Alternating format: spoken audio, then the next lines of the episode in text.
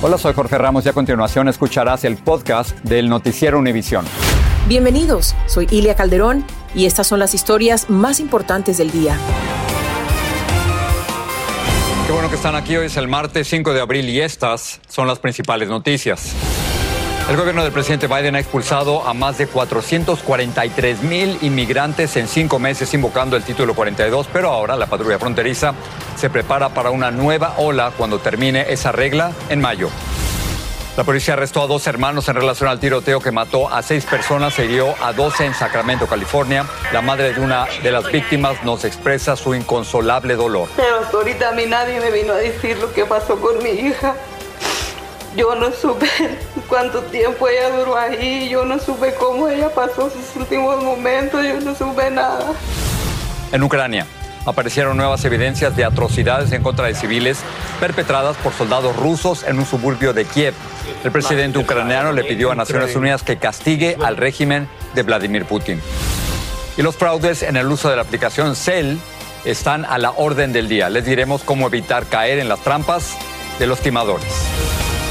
Este es Noticiero Univisión con Jorge Ramos e Ilia Calderón. Buenas tardes. Comenzamos con los preparativos de las autoridades para enfrentar una posible ola migratoria por la frontera con México. Esto precisamente tras el anuncio de que el 23 de mayo va a terminar el llamado Título 42, Ilia, que facilitaba la expulsión express de inmigrantes debido a la pandemia. Y según cifras oficiales, este año fiscal, 443.177 migrantes han sido expulsados por esta vía. Y cerca de las poblaciones de Del Río y Roma, en Texas, la patrulla fronteriza detuvo a más de 500 inmigrantes solo este fin de semana. Y podrían ser muchos más cuando sea eliminada la aplicación del título 42. María Eugenia Payán nos dice lo que están haciendo las autoridades. Grupos enormes de migrantes están entrando juntos hacia El Paso, Texas, desde Ciudad Juárez, México, en las últimas cuatro semanas. Estamos teniendo un aumento aquí en el sector del Paso. Estos que están detrás de mí se suman a los más de 87 mil encuentros que hemos tenido, y eso es hasta el mes de febrero. Te puedo comentar que en marzo hemos tenido alrededor de más de 20 mil encuentros que nos va a poner de seguro a más de 100 mil encuentros para este sector. En este grupo de 16 migrantes había 12 cubanos, entre ellos una pareja de médicos que escapó de Venezuela. Nos sentimos muy felices de haber llegado aquí al país de la libertad después de haber pasado tanto dentro de la travesía, de haber salido de Venezuela, del régimen ese de Maduro que nos estaban explotando como médicos horriblemente. En este otro llegaron tres menores no acompañados de Guatemala, incluyendo a estos hermanitos de 10 y 8 años. ¿Dónde está tu mami? Ahí en los Estados. ¿En Estados Unidos? ¿En Sí. dónde? Con mi papá, en Los Ángeles, California. Esto está ocurriendo a solo días de que el gobierno le ponga fin a la ley título 42 activada por la pandemia, la cual le impide la entrada al país a los solicitantes de asilo. Nosotros nos estamos preparando. Ya de por sí el centro de procesamiento tiene contratos para, para un personal médico, contratos de comida, pero de nuevo encima de eso estamos haciendo otras preparaciones para cualquier posible influx o una, o una manada migratoria que entre por aquí por el paso. La patrulla fronteriza nos llevó en un recorrido por las zonas de mayor flujo de migrantes y asegura que este sector es uno de los más eficientes de toda la frontera. y hemos agilizado el proceso de tomar las huellas, tomar eh, sus datos biográficos ya o en el field, ¿verdad? Aquí justo en la frontera, o en nuestras estaciones. Los agentes quieren evitar a toda costa que se repita lo que ocurrió en 2019, justo aquí cuando más de mil migrantes debieron ser albergados debajo de este puente. En esa ocasión, cientos de madres con niños pequeños corrieron hacia la frontera y tomaron por sorpresa a los agentes. Los temores de que esto se repita existen, pero ellos aseguran estar listos para enfrentar una crisis similar de forma humanitaria. En El Paso, Texas, María Eugenia Payán, Univisión. Más de 46 mil cubanos han llegado a la frontera de los Estados Unidos en solo cinco meses y la cifra no incluye a los que han venido por el estrecho de la Florida. Muchos de los que llegan por la frontera pueden quedarse pendientes de un proceso migratorio, pero los que vienen por mar los devuelven a Cuba. Marlene Guzmán habló con inmigrantes cubanos. Las impresionantes imágenes del momento en que rescatan a familias cubanas a punto de ahogarse tras ser arrastradas por la fuerte corriente del río Bravo este martes en Piedras Negras. hacen parte del nuevo éxodo de migrantes que se está viviendo actualmente en la frontera. Tranquila, véngase a la sombrita. Ya sea por tierra o por mar, los cubanos están tratando de llegar a Estados Unidos en cantidades récord. Las cifras de los que lo consiguen rebasan las del éxodo de los balseros en 1994. Pues tan solo de octubre del 2021 a febrero, la patrulla fronteriza reporta más de 47 mil encuentros con cubanos a nivel nacional.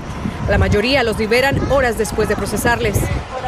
Creo que definitivamente las personas están saliendo del país por un problema político, pero muchos de ellos también están saliendo por problemas económicos.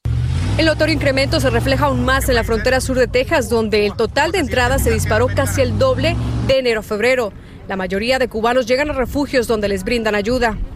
Volé a Nicaragua y de ahí empecé la travesía, Nicaragua, Honduras, Guatemala, México. El libre visado para cubanos en Nicaragua está facilitando que lleguen a ese país, huyendo de la crisis económica que se agudizó por la pandemia y por el temor a la represión tras las protestas contra el régimen en junio del 2021 esa dictadura que no te deja ser una persona libre. Siempre te están reprimiendo y haciéndolo a lo que ellos quieran que tú, tú no puedes decidir por ti mismo. Mientras que el título 42 siga vigente, estaremos viendo un mayor flujo de migrantes, especialmente cubanos que están llegando a esta ciudad fronteriza, Brownsville, Texas. Aquí está esta estación de autobuses para entonces emprender su camino. Con documentos en mano para presentarse a su audiencia en corte donde les permitirán solicitar asilo. Cuba no acepta los procesos de deportación así tan fácil. El proceso de deportación para los cubanos es mucho más complicado que otros países. A los cubanos que intentan ingresar al país por mar los devuelven de inmediato. Si son regresados para Cuba, muchos de ellos porque no saben que tienen derecho a pedir la entrevista de medio creíble estando en el bote. Y esta aguda crisis apenas comienza. en Brownsville, Texas, Marlene Guzmán, Univisión. Precisamente con miras a la eh, posible llegada de más migrantes, el gobierno del presidente Biden ordenó a los abogados de ICE que consideren la posibilidad de desestimar casos de deportación de baja prioridad. El objetivo es reducir las demoras en los trámites de personas que han solicitado asilo. Vamos ahora a California con la detención de tres sospechosos del trágico tiroteo en el centro de Sacramento que dejó seis muertos y dos heridos. Se trata Tres detenidos, dos de ellos que son hermanos. Y mientras tanto, la madre de una joven hispana muerta en la balacera le contó al Salvador Durán que esta devastadora situación la ha dejado terriblemente mal. Esta fue la última vez que Teresa Andrade vio a su hija con vida. Yamile, de 21 años, le dijo que estaba disfrutando de un concierto en Sacramento, pero más tarde una amiga de la joven la llamó con la trágica noticia. Me desgraciaron la vida.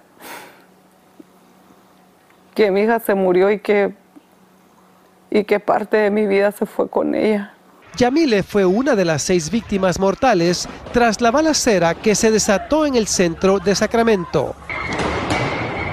Hoy la policía anunció que uno de los 12 heridos, Smiley Martin, de 27 años, es el segundo arrestado tras el crimen. Su hermano menor, Dantre Martin, quien también fue detenido, enfrentará cargos criminales relacionados con la masacre. Los hermanos subieron esta foto a redes sociales en la que a uno de ellos parece vérsele con un arma en el bolsillo.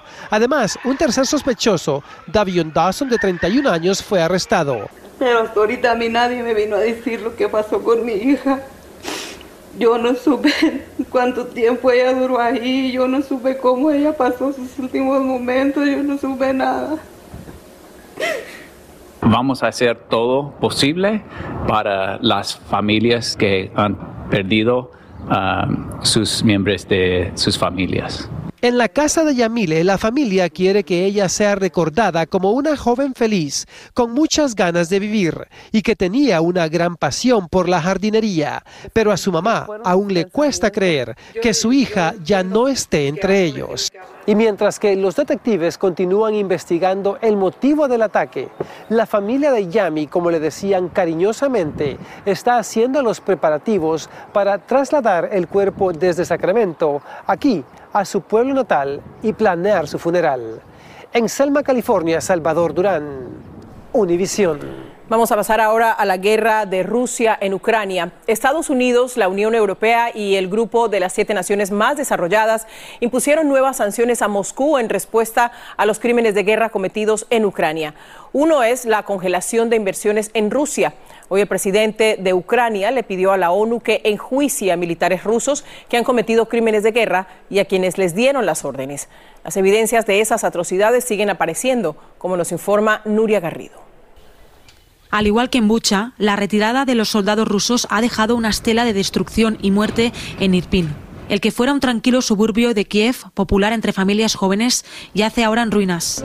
Hay cuerpos abandonados en las calles, algunos mutilados. También hay cadáveres enterrados parcialmente en los campos. Tres cruces de madera, junto a un edificio residencial dañado por la metralla, marcan las tumbas de una madre, su hijo y un desconocido. Ayudé a enterrar a esta familia con mis propias manos después que los hirieran con fuego de artillería y los quemaran vivos por tratar de escapar. El niño tenía apenas 12 años. Tras la marcha de los invasores, algunos residentes regresaron a Irpin, solo para ver sus viviendas destruidas por bombardeos. El silencio reina en las calles vacías de esta ciudad, de Irpin, muy cerca también de Kiev y muy arrasada y castigada por las tropas rusas. Tras más de 40 días de guerra, esta es la imagen y como se puede apreciar en las ventanas de esta casa, la población civil fue la más atacada.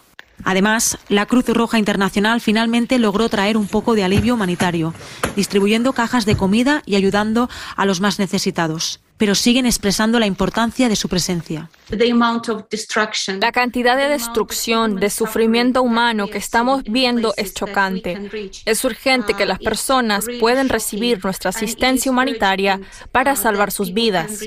En el icónico puente de Irpin, que los soldados ucranianos tuvieron que dinamitar para impedir el avance de los rusos, sigue siendo el camino de muchos residentes para abandonar la ciudad o para hacer llegar comida como este voluntario.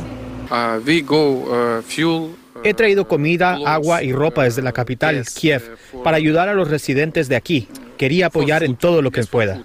Ante el Consejo de Seguridad de la ONU, el presidente de Ucrania, Volodymyr Zelensky, acusó a los militares rusos de haber cometido las peores atrocidades desde la Segunda Guerra Mundial. Los rusos están reduciendo cenizas las ciudades ucranianas. En las carreteras disparan contra columnas de civiles que tratan de escapar de las hostilidades. Incluso bombardean refugios de civiles. Zelensky exhortó a enjuiciar por crímenes contra la humanidad a los militares rusos y a quienes les dan las órdenes. En Irpin, Ucrania, Nuria Garrido, Univisión. En otra noticia sobre Ucrania, la embajadora de los Estados Unidos en Naciones Unidas pidió hoy que se suspenda a Rusia del Consejo de Derechos Humanos. Otros miembros de la ONU también han hecho llamados similares, pero expulsar a Rusia del Consejo requeriría un voto en la Asamblea General. En otros temas, el ex líder de los Proud Boys, Enrique Tarrio, se declaró no culpable de conspiración en el caso del asalto al Capitolio. Los fiscales dicen que Tarrio ayudó a crear una estructura de mando en el grupo extremista antes del ataque. En marzo, autoridades federales lo acusaron formalmente junto a otros cinco miembros de los Proud Boys que también se han declarado no culpables. Los seis permanecen encarcelados en espera de sus juicios. Ivanka Trump, la hija del expresidente Donald Trump, testifica hoy a puerta cerrada ante el comité del Congreso que investiga el asalto al Capitolio. El comité quiere preguntarle sobre una conversación telefónica de la que ella fue testigo entre su padre y el entonces vicepresidente Mike Pence, quien recibía presiones para evitar que el Congreso ratificara la victoria de Biden en las elecciones.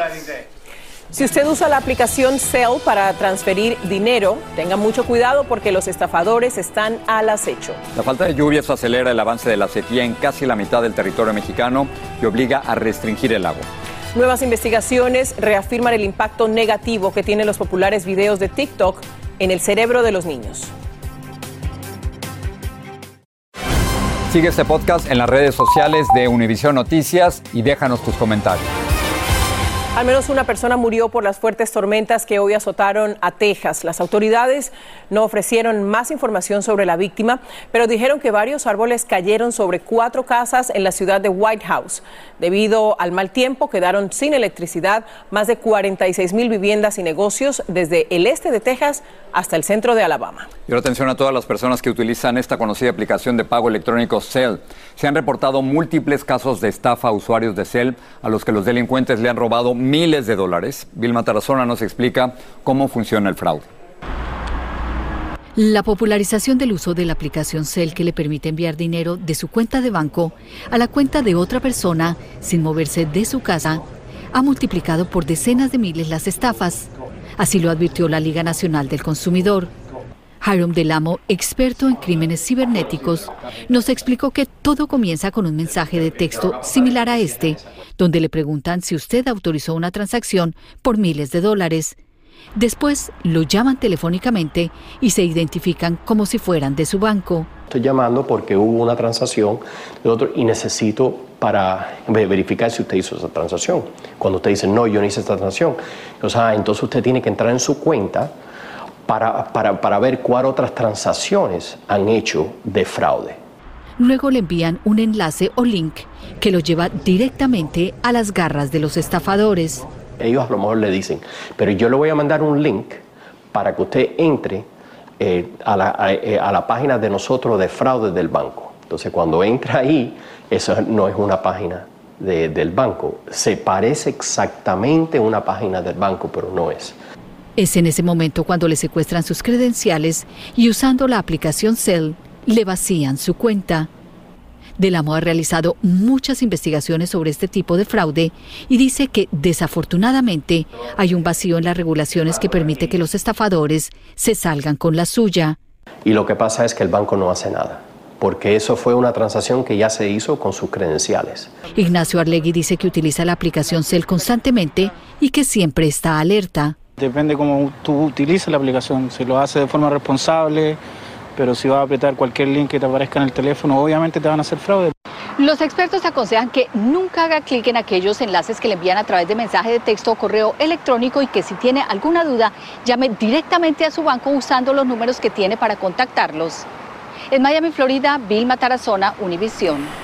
Una terrible sequía está afectando a México. Ya hay racionamiento de agua en varias regiones cuyos embalses están prácticamente secos.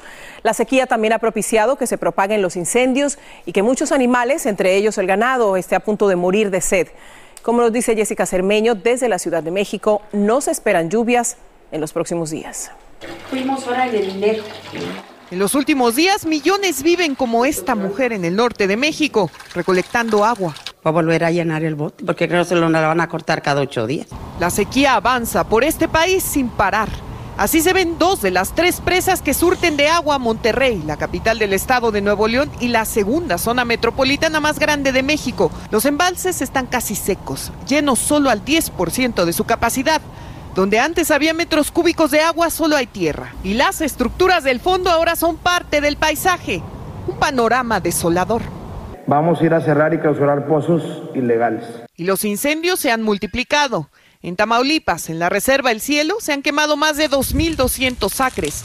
Y los pocos comuneros que combaten las llamas desde hace más de dos semanas están desesperados por la falta de ayuda. Como habitantes del cielo, eh, créanme lo que quiero llorar porque mis palabras no sé cómo decir. La falta de líquido existe hasta en los estados donde antes el agua no escaseaba, como en Michoacán. Ahí se ha reducido la superficie de varios lagos, como el de Cuitzeo, el segundo más grande del país que está por extinguirse, y el de Pátzcuaro, que ha perdido más del 30% de su nivel hídrico. Todo eso era eh, la extensión del lago y, y se ha venido secando. La falta de agua en San Luis Potosí ya se convirtió en violencia. Hace unas horas fue asesinado así el chofer de una pipa porque no quiso entregar el líquido gratis. Según la Comisión Nacional del Agua de este país, en el 46% del territorio nacional ya se vive una sequía de moderada a excepcional y en el noreste se habla ya de sequía extrema. Ahí, en los alrededores de Nuevo Laredo, las reses comienzan a morir de sed. Para la ganadería, desde finales del año pasado que no nos llueve. En la Ciudad de México, Jessica Cermeño, Univisión. El presidente peruano Pedro Castillo levantó el toque de queda que decretó tras violentas protestas en contra de su gobierno que dejaron cuatro muertos y 20 heridos. Miles de manifestantes, especialmente transportistas, protestan desde el domingo en contra del aumento de la gasolina y de la inflación. Ya está León listo con un adelanto de la edición nocturna. Gracias, Silvia. Amigos, ante la inseguridad, la alcaldesa de una de las principales ciudades del país anuncia un nuevo programa que reembolsa a los residentes y empresas si compran cámaras de seguridad. El requisito para recibir el reembolso, el dinero, registrar las cámaras con el Departamento de Policía Local, ya verán los detalles. Y el próximo domingo va a ocurrir la consulta para revocar el mandato del presidente de México, Andrés Manuel López Obrador.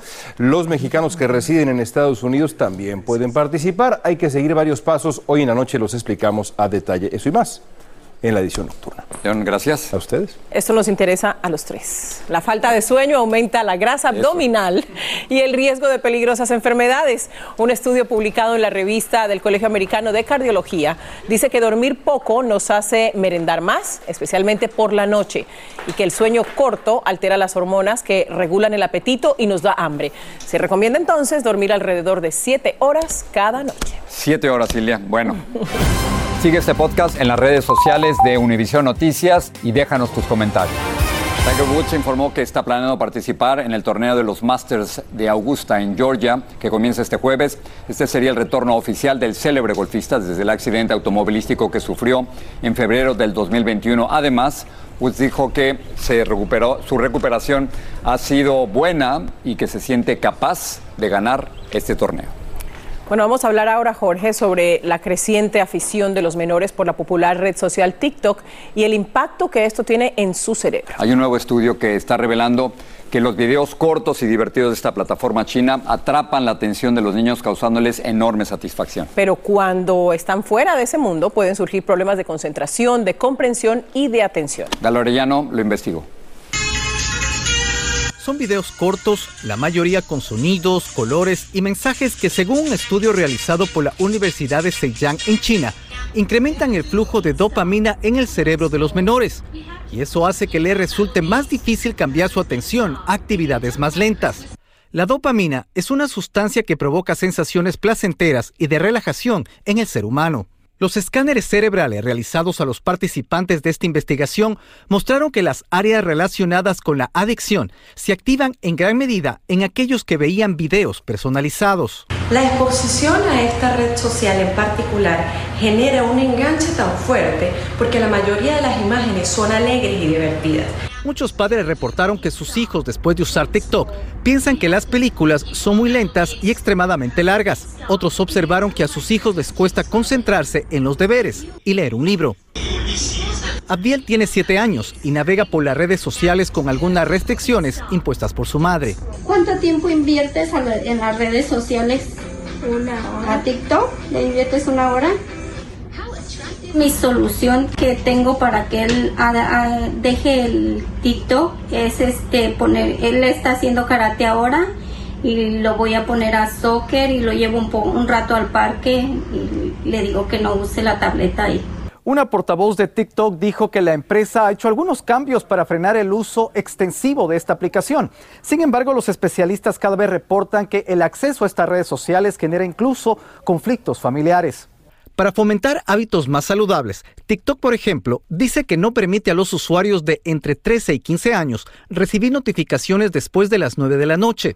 Recuerda periódicamente a los usuarios que se tomen un descanso para salir a la calle o tomar una siesta. Desde Miami, Florida, Galo Arellano, Univisión. TikTokear puede ser adictivo, ¿no? Puede ser adictivo y es, creo que es una de las cosas más difíciles de controlar en los niños. Así que con eso los dejamos. Gracias. Oye, nada mejor que un libro, ¿verdad? Yo creo. Comprar más Pero, libros. A ver, A dilo. Exacto. Buenas noches.